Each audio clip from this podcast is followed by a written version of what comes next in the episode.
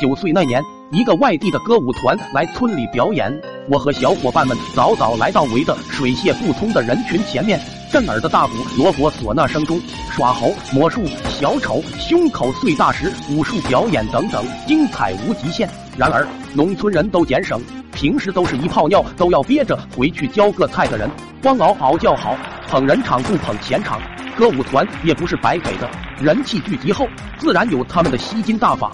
不一会出来几个光膀子露大腿的妖艳女子，号称要跳脱衣舞，不给钱的一律退到外面。外村的和本村老婆不在的，加上光棍们，都几毛一块的扔钱和给鸡蛋。正眼红那一脸盆花花绿绿的钱，喵的耍大刀的壮汉开始清场了。我们被撵出场外，在人群后面徒劳的转悠几圈，也没能在一堆屁股中扒开一条缝。闻了几个熏到吐出隔夜饭的臭屁后，就和伙伴回家拿了大椅子、小椅子叠起来站上去轮流看。正啧啧称奇的看着几个女的走着胸前喂孩子的家伙，突然屁股挨了几棍，扭头一看，是我堂爷爷拿着拐杖在打我，滚下来！不学好的家伙，再不走我抽死你！无奈只好恨恨的瞪着他，在一晃一晃做事要打的拐杖中悻悻的走了。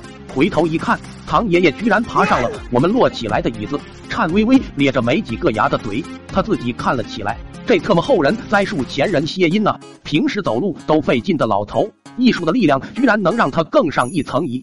七十多岁的人不学好是吧？顿时怒从心头起，和伙伴们一商量，找了个麻绳偷偷拴住一腿，高喊一二三，一起用力猛拽，椅子呼噜噜往后平移。唐爷爷哎呦呦摇晃中惊叫几下，一个前窜倒在人墙堆里。死命的抱住了李大爷的脖子，一起倒在了地上。无妄之灾的李大爷狗抢某的脸朝下，难以置信的捡起自己的门牙，当场抡着拐杖和唐爷爷华山论棍起来。我们正在哄笑，棍术明显不敌的唐爷爷被人拉开，顶着光头上的三个青包，怒不可遏的举棍撵来了。我们吓得赶紧就跑，命中活该有事。老爸不知从哪里飞速跑了过来。这么多年来，我一直怀疑他那天也拿了鸡蛋偷看脱衣舞。虽然他被老妈打死都不承认，我想跑已经来不及了。老爸上来就把我揍个鼻青脸肿，我觉得这一顿挨个冤枉，因为我并没有看到脱衣舞。皮厚的跟在老爸后面哼哼哭着，走到哪跟到哪，他一停下来我就往回跑几步，一走我又跟着。三四点钟，老爸去干农活，他已懒得理我，听歌一样任我哼哼。边走边从口袋里掏着焦崩崩的锅巴吃，不时还来一句：“咋停了，胖达？”接着哭啊，气得我又笑了起来。陡然看见杂草中有条花花绿绿的小蛇，只有小拇指一半粗。当时脑子一抽，上去踩住就抓，吭哧被咬了一口，麻麻的并不疼，乐呵呵的把盘成一坨的小蛇偷偷塞进了老爸的口袋。他很自然的又去口袋掏锅巴往嘴里塞，那蛇一下咬住了他的上嘴唇，哎呦一声大叫。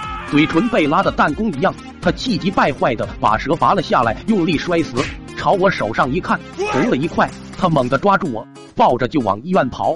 醒来时不能动，看到我和老爸躺在同一间病房，老爸的嘴唇肿得像两根肥香肠一样，也是刚醒，正在请求护士你呀，把我的床往闺女那边移移吧。